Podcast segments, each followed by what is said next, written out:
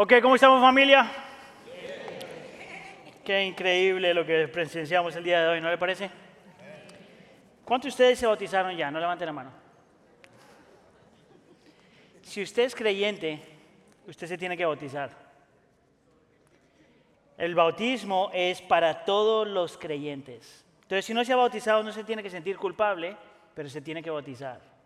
Si no es creyente, no me preocupe. Después del servicio se hace creyente y la próxima semana se bautiza. Amén. Mi nombre es Aníbal Rodríguez, uno de los pastores aquí en la iglesia y quiero darle la bienvenida a todos los que están aquí, ya sea que estamos ah, adorando al Señor aquí en persona o estamos adorando al Señor en línea. Sean todos bienvenidos a la iglesia del pueblo.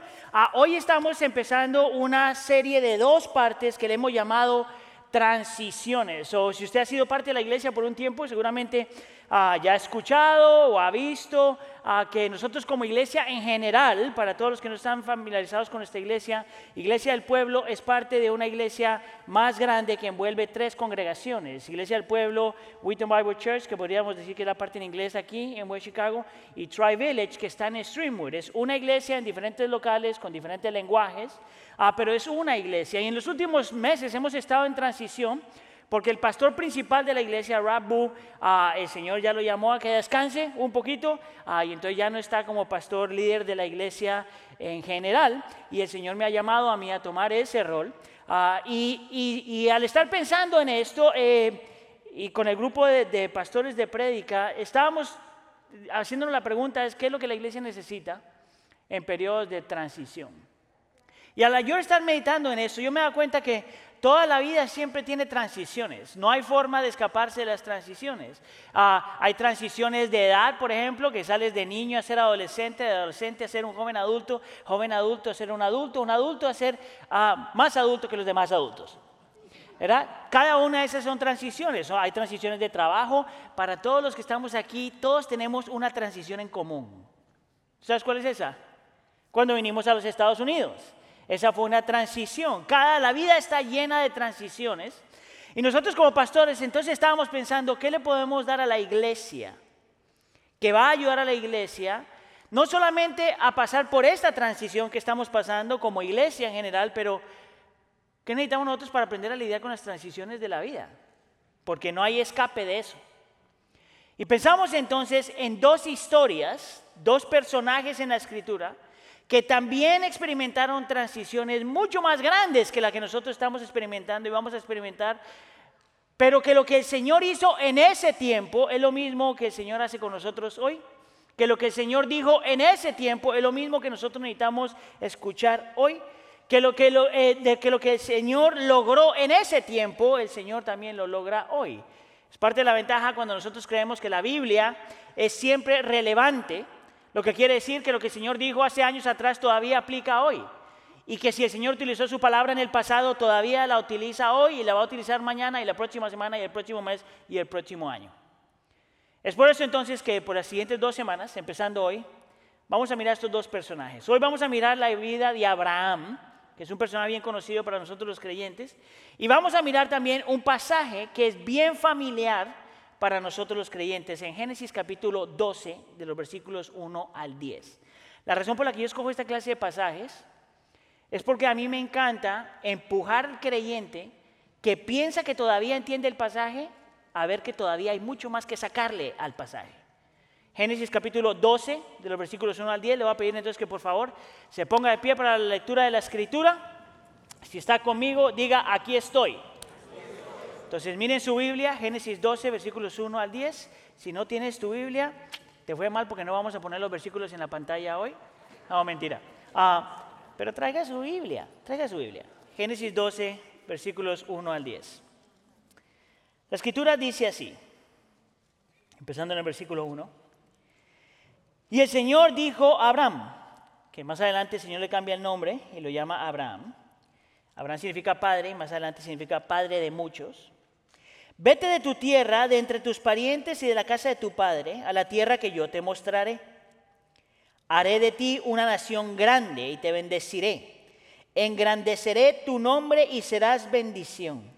Bendeciré a los que te bendigan y al que te maldiga maldeciré. En ti serán benditas todas las familias de la tierra.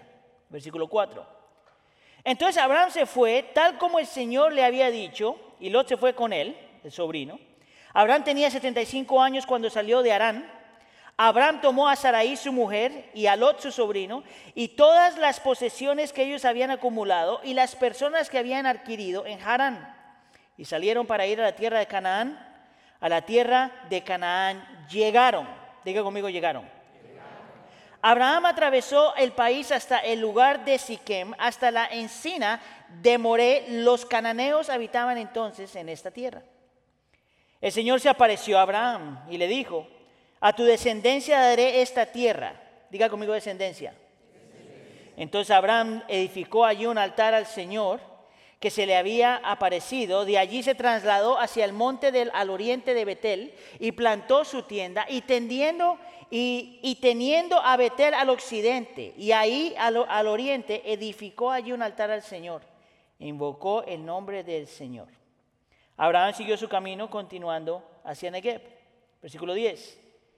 Pero hubo hambre en el país y Abraham descendió a Egipto para pasar allí un tiempo porque el hambre era severa en aquella tierra. Señor, te pedimos ahora que tú nos hables. Sabemos, Señor, que tú no eres un Dios que está callado, que es mudo.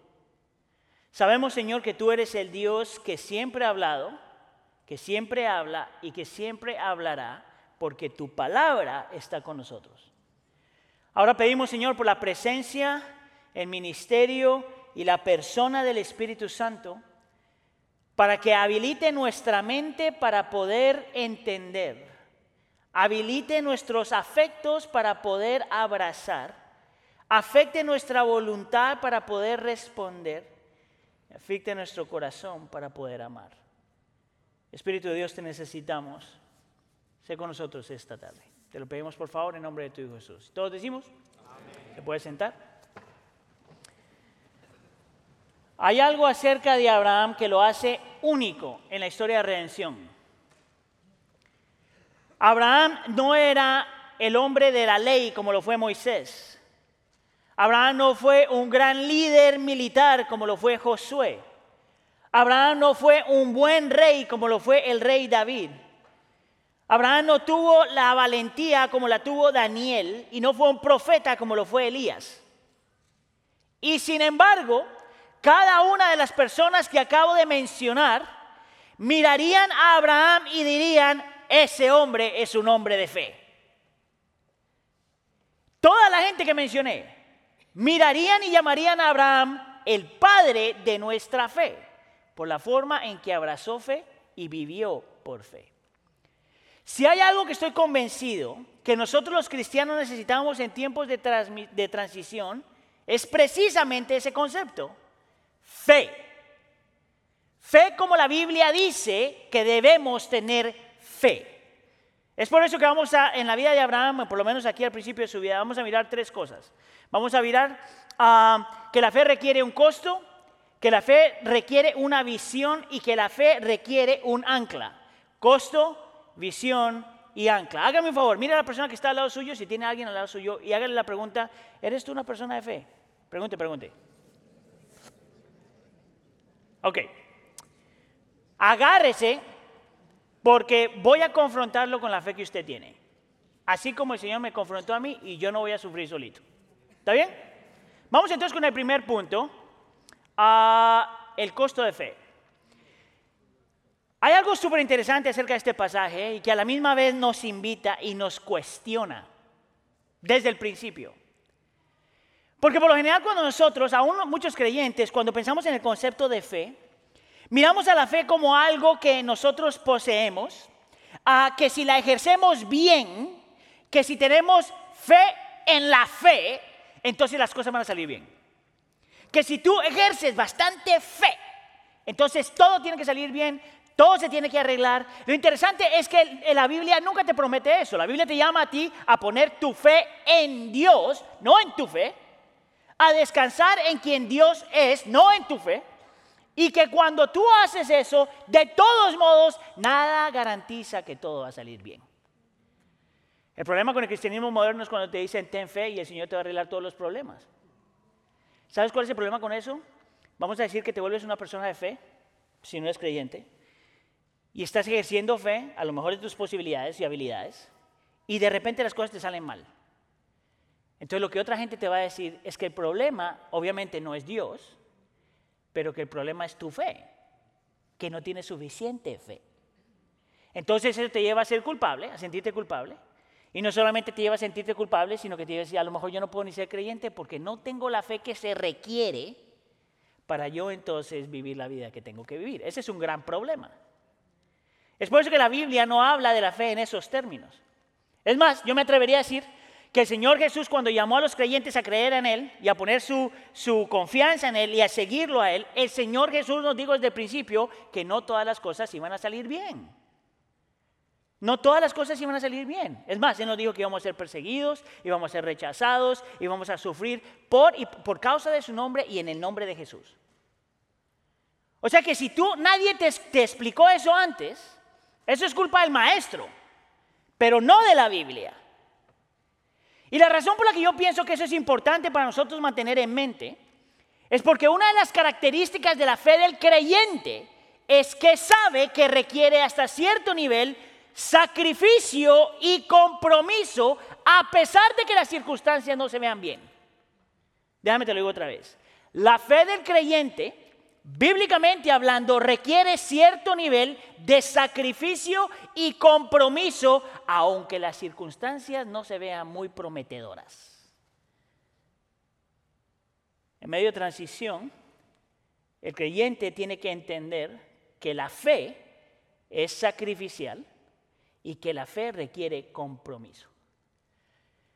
Si la fe que tú tienes no demanda que tú abandones algunas cosas en tu vida y te comprometas a otras cosas en tu vida, eso no puede ser fe. Por lo menos no a la luz de la Biblia. La, Biblia demanda que nuestra fe requiere que nosotros estemos dispuestos a sacrificar algo. Alguien diría, Aníbal, ¿de dónde sacas eso? Me da gusto que me haga la pregunta porque es lo que tengo la respuesta aquí en el capítulo 12, versículo 1. Mira lo que dice la Biblia. El Señor dijo a Abraham, vete, diga conmigo, vete. De tu tierra, de entre tus parientes, de la casa de tu padre, a la tierra que yo te mostraré. Cada palabra que nosotros hemos hecho ahí en negrito, más oscuro, más oscuro, es porque cada palabra en ese versículo vale la pena. Y te va a sacudir como que no hay nada más en tu vida. Escucha acá, empezando con la palabra vete. Obviamente en el contexto, vete significa esto. Vete. Así es simple, sal de donde estás, muévete a otro lugar. E, eso nadie tiene problema con eso. Lo interesante es que la palabra vete en el original también es la misma palabra que se utiliza para escribir a alguien que está llamado a morir por algo. No solamente te dice, vete, sal, muévete, pero estés dispuesto a morir por algo. Es más, la misma palabra se puede traducir como liderar algo. So, si lo pones todas estas tres conceptos juntos, yo, yo entiendo que esto es lo que el Señor estaba diciendo. Le está diciendo a Abraham, sal de donde estás, esté dispuesto a morir por lo que tienes que morir y lidera por medio del sacrificio. Aún se pone mucho más interesante porque el autor del libro de, Génesis, que es Moisés, utiliza una frase que solamente la encontramos en Génesis capítulo 1. Bueno, no solamente ahí, pero se ve en Génesis capítulo 1, cuando el Señor dice que Dios dijo.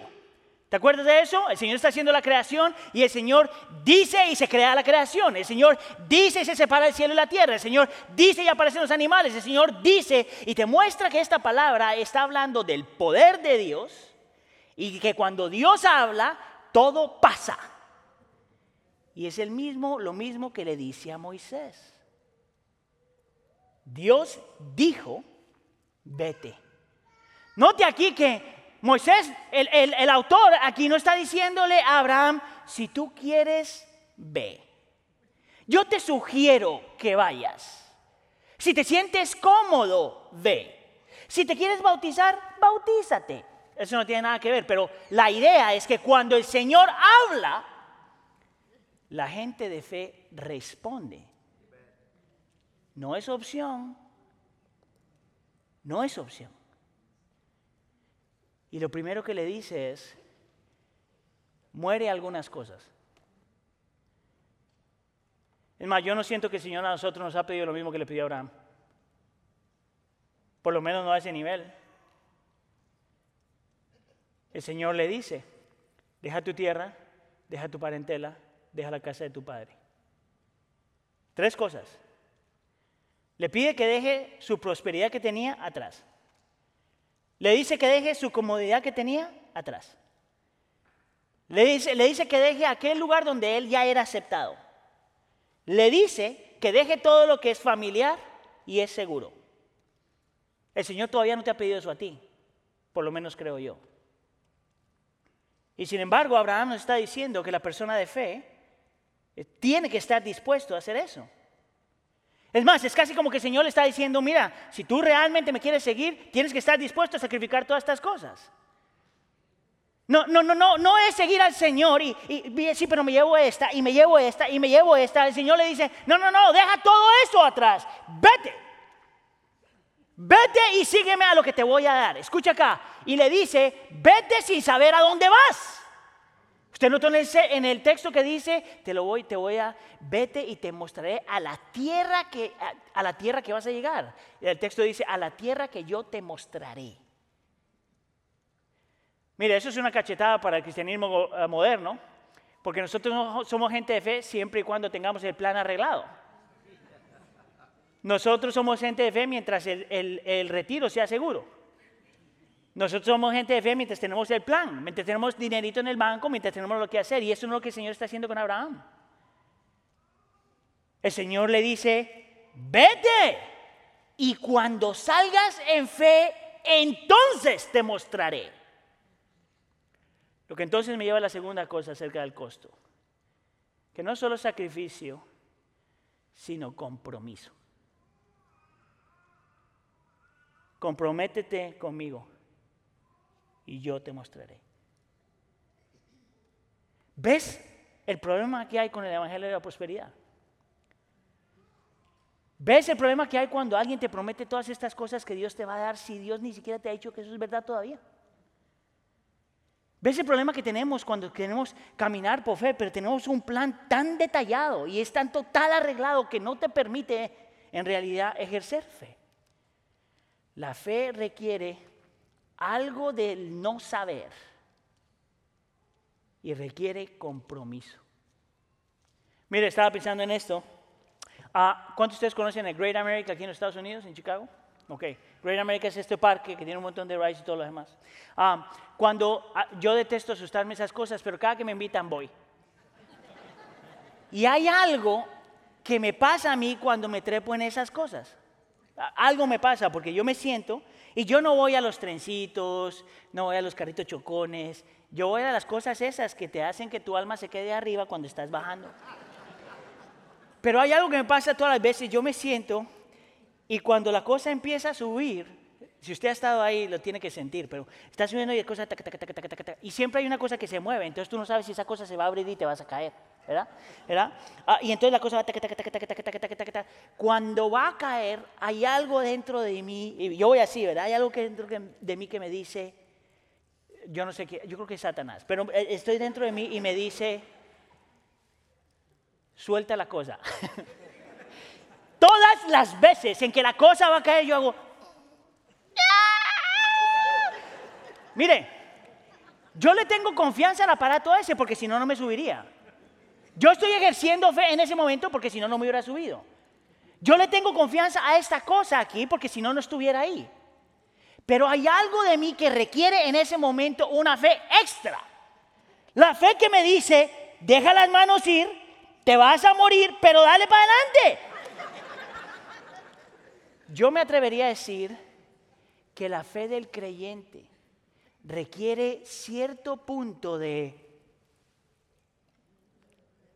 Si no llegas ahí, a lo mejor no tienes fe.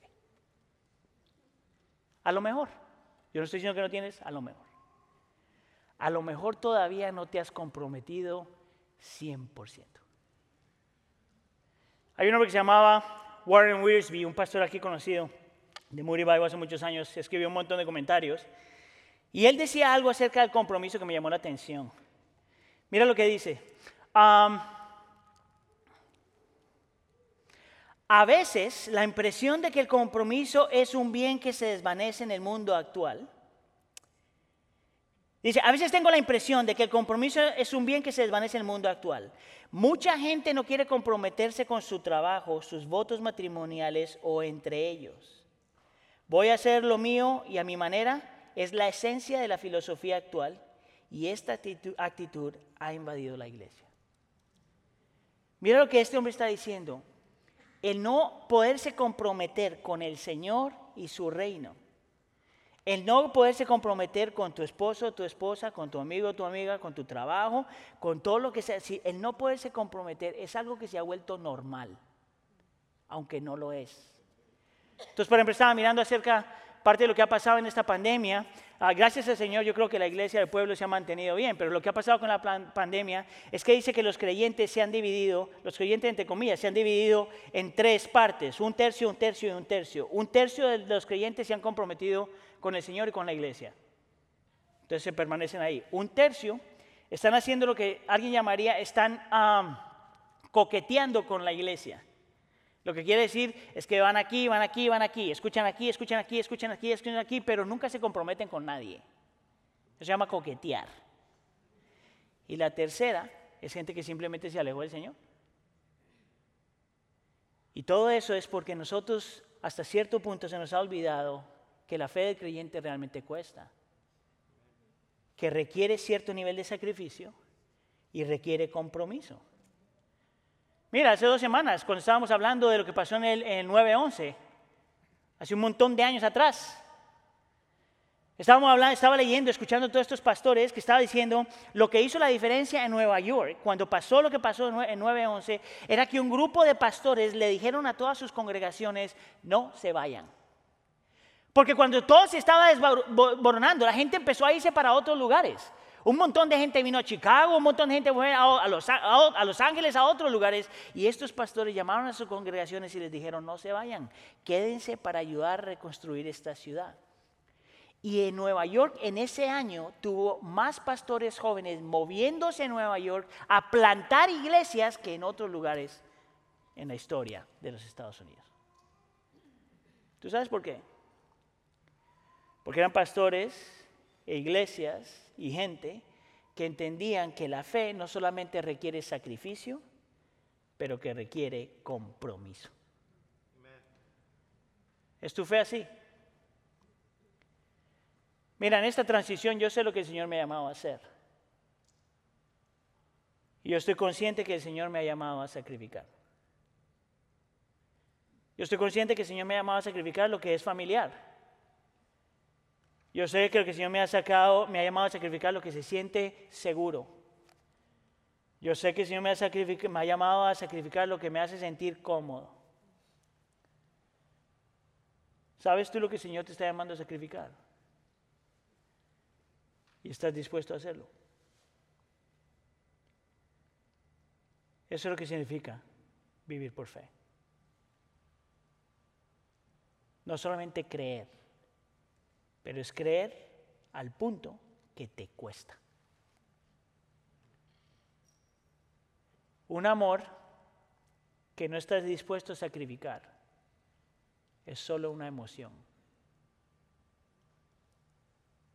Eso aplica al matrimonio, aplica con nuestros hijos y nuestros padres, con nuestras amistades, con nuestros amigos, con nuestro trabajo y con la iglesia. El amor que no demanda sacrificio es solo una emoción. Eso es fe número uno. Fe número dos es que la fe requiere una visión. Eso me parece hermoso. El Señor le habla a Abraham y le promete siete cosas. Hay siete promesas aquí en los versículos 2 al 3. Y nos muestra la magnitud de la visión que Dios tenía para con Abraham y la gente que vino después de Abraham. En el versículo 2, por ejemplo, dice, haré de ti una nación grande, número uno, y te bendeciré, número dos, engrandeceré tu nombre, número tres, y serás bendición. Número 4, versículo 3, bendeciré a los que te bendigan. Número 5, a los que te maldigan, maldeciré. Número 6, y en ti serán benditas todas las familias de la tierra. Número 7. Siete promesas, siete bendiciones, hasta cierto punto vamos a llamarlo así, donde el Señor le dice a Abraham, tu familia va a ser tan pero tan grande que no la vas a poder contar. Voy a estar contigo en todo momento. Vas a ser una persona de influencia por mucho tiempo. Vas a poder bendecir a otros, te voy a proteger en todo momento y toda la tierra va a ser bendecida por medio de ti. Ese era el testimonio de Abraham. Mire, imagínese que usted está entrevistando a Abraham y tú le preguntas, cuéntame un poquito de tu testimonio. Y este hombre te dice, lo primero que te dice, bueno, Dios me dijo que todo el mundo iba a ser bendecido por medio de mí. No importa si Abraham trata de ser el hombre más humilde que hay en el mundo, tú vas a pensar que es un creído. Porque es un testimonio que no se puede creer. Es un testimonio que es tan grande, tan pero tan grande, que solamente Dios lo podía lograr. Pero quiero mostrarte algo. Que aunque la visión era grande y hermosa, tú te tienes que hacer la pregunta, ¿por qué Dios le habla a, le habla a Abraham primero acerca del costo de la fe antes de mostrarle la visión de la fe? ¿Por qué Dios le diría a Abraham primero lo que tenía que sacrificar y a lo que se tenía que comprometer antes de mostrarle esta imagen tan grande de lo que Dios iba a hacer? ¿Por qué crees tú? Mira, esta es mi convicción. La razón por la que el Señor hace eso en ese orden es porque Dios quería el corazón de Abraham primero. Dios quería que Abraham estuviera comprometido con Dios primero. Dios quería que Abraham estuviera dispuesto a rendirlo todo por Dios primero. ¿Tú sabes por qué? Porque la tendencia del ser humano es enamorarse de lo que Dios da antes de enamorarse del Señor. Porque la tendencia del ser humano es estar tan intoxicados con lo que el Señor puede hacer por ti y en medio de ti que estar intoxicados con quien Dios es. Si ves, el Señor está diciéndole, Dios le está diciendo a Abraham que se enamore de él primero, porque hay una tendencia de pensar que una gran visión puede eh, reemplazar un gran Dios. ¿Tú sabes, por ejemplo, cuánta gente empieza a caminar con el Señor? Vamos a decir, están en medio del dolor, el Señor viene, los rescata, pero en el momento que se sienten bien, dejan de caminar con el Señor. Es más, yo me atrevería a decir que más del 50% de las personas que están escuchando este sermón en este momento, la razón por la que vinimos al Señor era porque nos estaba yendo mal. No importa, el Señor utiliza eso y el Señor trae. El problema es cuando no te enamoraste de Él, pero de lo que te dio. Y de la única forma que Abraham iba a poder cumplir esto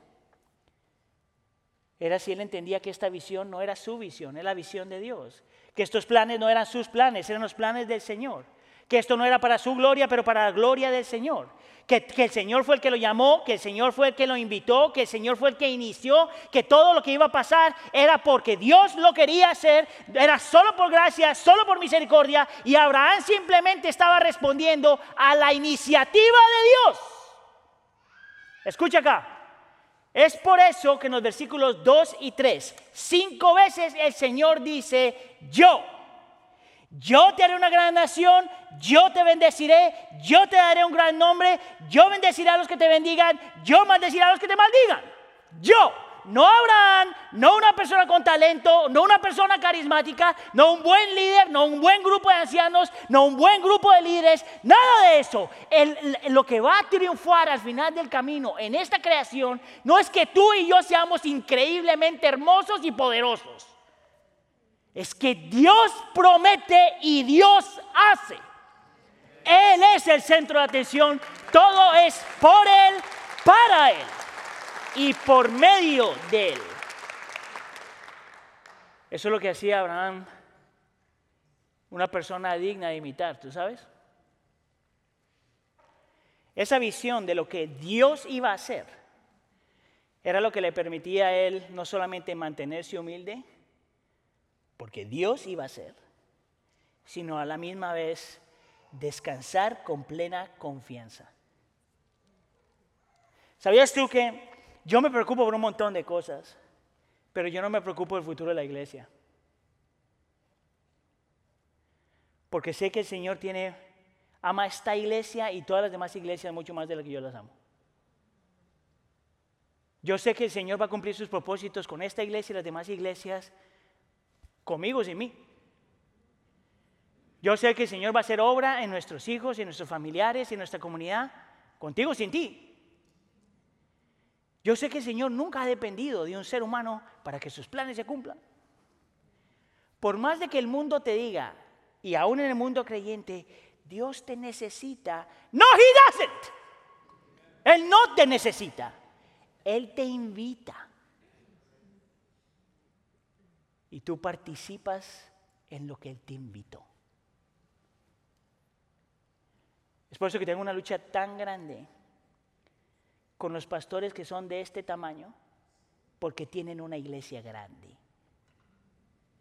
Solo es Dios. Martín Lutero cuando estaba estudiando este pasaje, él dijo que este pasaje puede ser posiblemente uno de los pasajes más importantes en toda la escritura. Por lo que, por lo que, por lo que el Señor le estaba prometiendo a Abraham, era simplemente imposible. Era imposible de creer y tenía que ser algo no verdad si, si la razón te lo dice. En otras palabras, irracional lo que Dios está prometiendo. ¿Tú sabes por qué? Bueno, nosotros leímos en el texto. Déjame te doy dos cosas. Número uno, Abraham tenía 75 años. Ahora, 75 años en ese tiempo, vamos a decir que es equivalente a una persona en sus 40. ¿Cuánto tú puedes hacer a los 40 for real?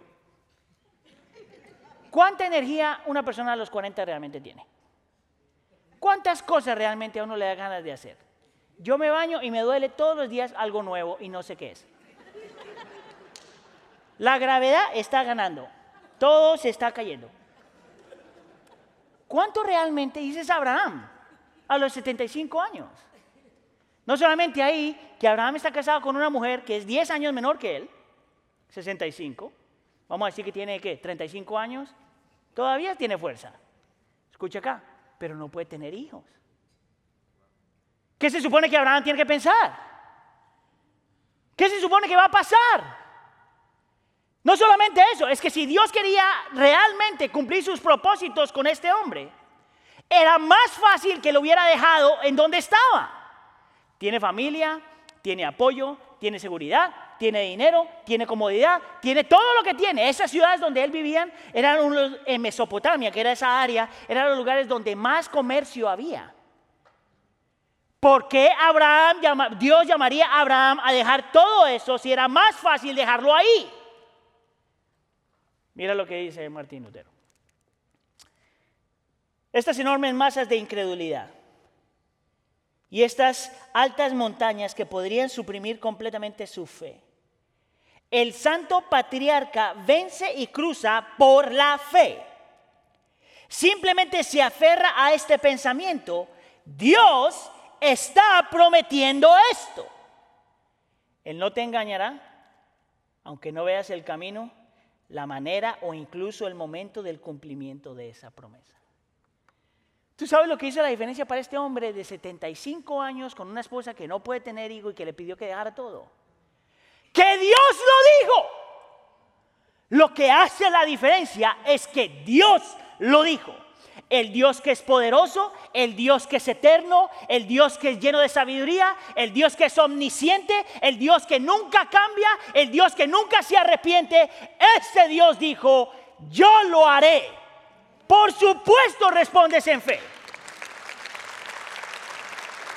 No es fe en tu fe, mi hermano. Es fe en Dios. ¿Sabías tú que la única razón por la que nosotros estamos aquí es porque esa promesa se cumplió parcialmente? Ya. La razón por la que nosotros estamos aquí es porque esa promesa se cumplió. Tú no eres judío, ¿o sí? La razón por la que tenemos una Biblia es porque esa promesa parcialmente se cumplió. La razón por la que la iglesia existe es porque esa promesa parcialmente ya se cumplió. La razón por la que tanta gente, diferentes grupos étnicos, étnicos y grupos sociales y clases sociales y diferentes trasfondos ya son creyentes es porque esa promesa ya parcialmente se cumplió y se va a terminar de cumplir cuando Cristo regrese porque el mismo Dios que dijo en Génesis capítulo 12, yo haré, es el mismo Dios que ya lo hizo y el mismo Dios que ya lo va a hacer. Es la única razón por la que tú estás aquí. En medio de las transiciones, la iglesia tiene que recordar que la fe sí requiere sacrificio y que la fe sí requiere compromiso, pero que vale la pena meterse ahí porque la visión vale la pena. Y la visión se va a lograr, pero no porque nosotros somos lo mejor en el mundo, sino porque Él es lo mejor en el mundo. No es porque tengamos las mejores habilidades, sino porque Él tiene las mejores habilidades. No es porque tú seas un super creyente, sino porque Él es un super Dios. No es porque te escogió, porque tú tenías que ser salvo, sino porque Él es misericordioso y lleno de gracia y te invita a vivir con Él.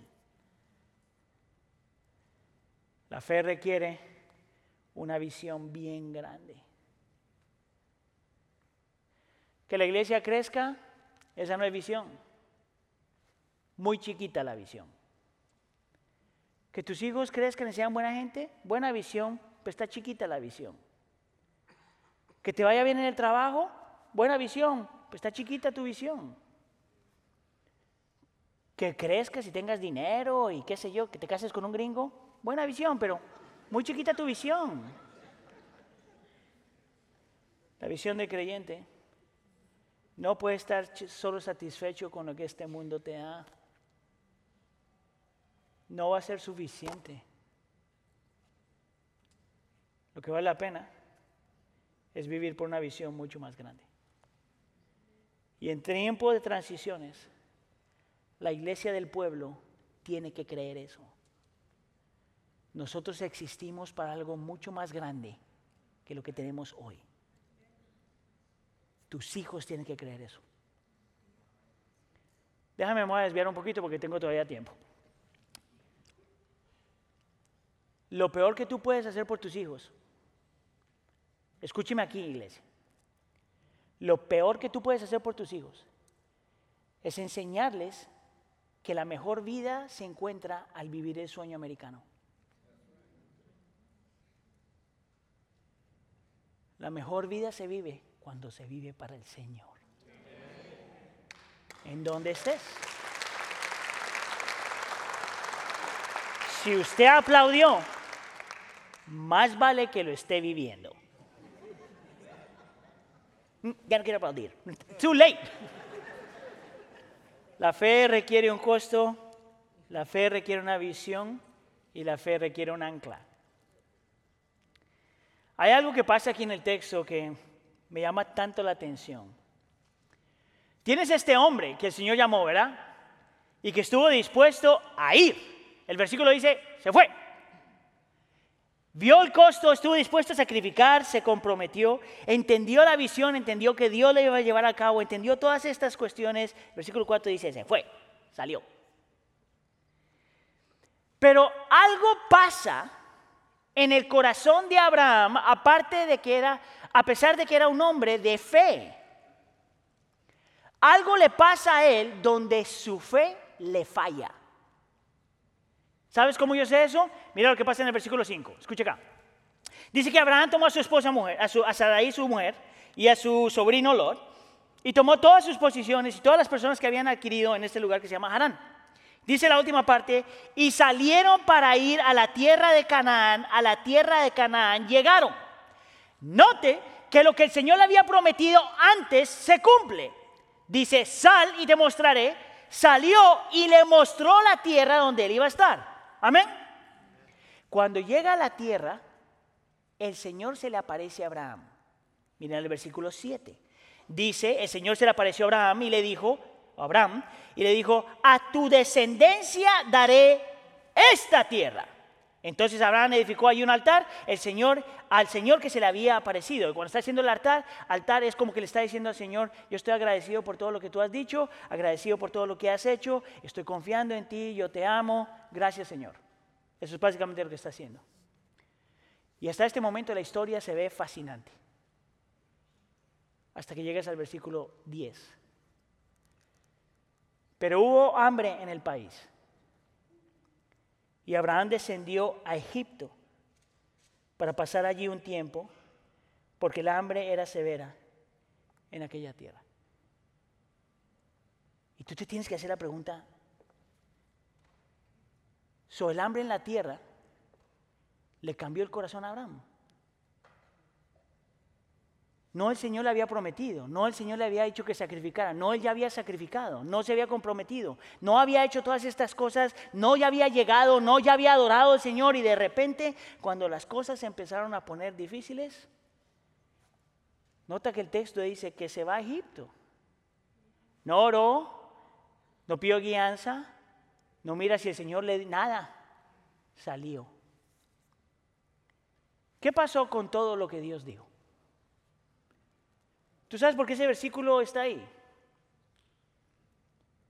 Para que los demás que estamos leyendo esta historia nos caiga el 20 de por más de que Abraham era un hombre que podemos imitar su fe, su fe también le fallaba. Que el héroe de la historia no es Abraham. Que Dios no escogió a Abraham porque era el mejor hombre de fe en la tierra. El texto te muestra que era un hombre con fallas como las tuyas y las mías. El texto te muestra que era un hombre que aunque quería creer, también le fallaba su confianza en el Señor. El texto te muestra que la razón por la que esto pasó y la razón por la que nosotros tenemos que verlo es para que esta palabrita tenga sentido. A tu descendencia daré la tierra. No a tus descendencias plural, pero a tu descendencia. Y Pablo en Gálatas capítulo 3 nos dice que en Génesis 2 Dios estaba hablando no de Abraham y sus hijos de esa forma, sino estaba hablando acerca de Cristo. El que iba a ser mejor que Abraham. El más grande que Abraham. El ancla del creyente no es ninguna figura en la Biblia. El ancla del creyente no es que nosotros miremos a los héroes de la fe y decir, oh, por eso vamos a estar bien. El ancla del creyente nunca es un hombre, nunca es un líder, nunca es un grupo de líderes, nunca es una iglesia. El ancla del creyente es aquel que era mejor que Abraham. La razón por la que ese nombre está ahí la razón por la que esa palabra está ahí es para que nosotros miremos que de la forma que el Señor iba a cumplir sus propósitos, aunque era a través de Abraham, tenía que ser por alguien que era mejor que Abraham, Cristo Jesús. Aquel que el Señor también llamó a salir, a salir del cielo para meterse en este mundo. Aquel que era mejor que Abraham, que Dios también llamó, a dejar lo que era familiar, a lo que era seguro, a lo que traía a comodidad, para que viniera a este mundo a pagar el costo de sufrir y comprometerse para gente que ni siquiera lo amaba. Aquel que era mejor que Abraham, que todo lo hizo por la gloria del Señor. Aquel que era mejor que Abraham, que no solamente sacrificó su comodidad y su familia y lo que le traía a... Eh, paz y gozo, podríamos decirlo de esa forma, sino que se sacrificó a sí mismo. ¿Sabes cuando el texto dice, bendeciré a los que te bendicen y maldeciré a los que te maldigan? Cristo en la cruz del Calvario toma la maldición por los que la merecen y le da la bendición a los que no se lo merecen. Le dio la vuelta al texto y Él toma la maldición y te regala bendición. Es por eso que Efesios capítulo 1, versículo 3 dice que nosotros en Cristo tenemos todas las bendiciones espirituales. Mira, tu casita es una bendición. Tu apartamento es una bendición, tus hijos es una bendición, tu familiar es una bendición, tu esposo, tu esposa es una bendición, tus amigos son una bendición, tu trabajo es una bendición, todo es una bendición. Pero todas esas bendiciones, comparadas a las bendiciones que tenemos en Cristo Jesús, no son nada. Déjame te digo cuáles son las bendiciones que tú ya tienes en Cristo Jesús. El que es que, aquel que es mejor que Abraham. En Cristo Jesús tú ya has sido perdonado. Él tomó tu culpa. En Cristo Jesús tú ya has sido adaptado. Ella, ella permitió esto. En Cristo Jesús tú ya has sido amado. En Cristo Jesús ya has sido adoptado y aceptado. En Cristo Jesús tú has sido justificado. En Cristo Jesús tú has sido redimido. En Cristo Jesús ya has sido separado, santificado para el Señor. En Cristo Jesús ya tienes una nueva identidad. En Cristo Jesús tú ya tienes una familia mucho más grande. En Cristo Jesús tienes todo lo que tú siempre has querido, pero más grande y mejor. Eso sí es una bendición. Y cuando tú reconoces que eso es lo que tú tienes ya, vivir por la visión que Dios tiene, aunque es un sacrificio, vale la pena. Pregunta, ¿puede alguien vivir así? ¿Puede alguien realmente aprender a tener una fe que sacrifica y se compromete? ¿Puede alguien aprender a vivir una vida de fe donde la visión es más grande que simplemente tu visión? ¿Puede alguien aprender a vivir así? Claro que sí. Si Cristo es tu ancla. ¿Sabes por qué? Porque nada se compara a lo que tú ya tienes. Mira, yo quiero que mi esposa me ame con todo su corazón. Y me tiene que amar porque pues mira todo esto. Y yo quiero que mis hijas me amen con todo su corazón. Vuelvan aquí. Y yo quiero que la iglesia crezca, yo quiero que la iglesia, los cristianos estén mejor, y yo quiero que tengas un buen trabajo, y yo quiero tener buen trabajo, yo quiero todo eso. Pero cuando yo esté frente a la presencia del Señor, todo eso no va a ser lo más importante. ¿Tú sabes qué va a ser lo más importante? Que voy a ver y tocar al Dios que lo hizo todo eso posible. cuando la Biblia te habla de las calles de oro, posiblemente eso es solo simbolismo, ¿tú sabes? Posiblemente todo eso simplemente nos recuerda que el cielo es tan hermoso, tan perfecto, tan puro, porque nuestro Dios está ahí y el Cordero ya está ahí y el Espíritu Santo sin ninguna restricción está ahí. Que eso es por lo que vale la pena vivir y morir.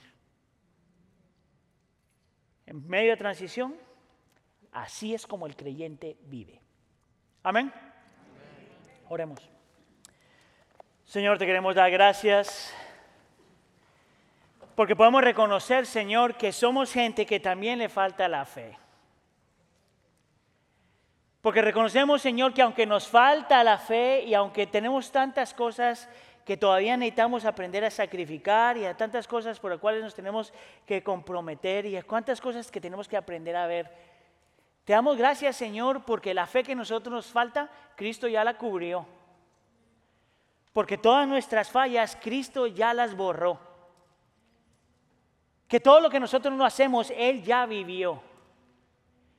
Mi oración, Señor, para la iglesia del pueblo, aquellos que estamos aquí, estamos adorando en casa, Señor, es que podamos ver y abrazar y creer y no dejar ir a Cristo Jesús y lo que hizo en la cruz del Calvario. Porque solamente ahí aprendemos a vivir para contribuir a lo que el Señor ya hizo ya está haciendo y va a hacer. Permítenos, Señor, vivir así. Te lo pido por favor en nombre de tu Hijo Jesús. Y todos decimos...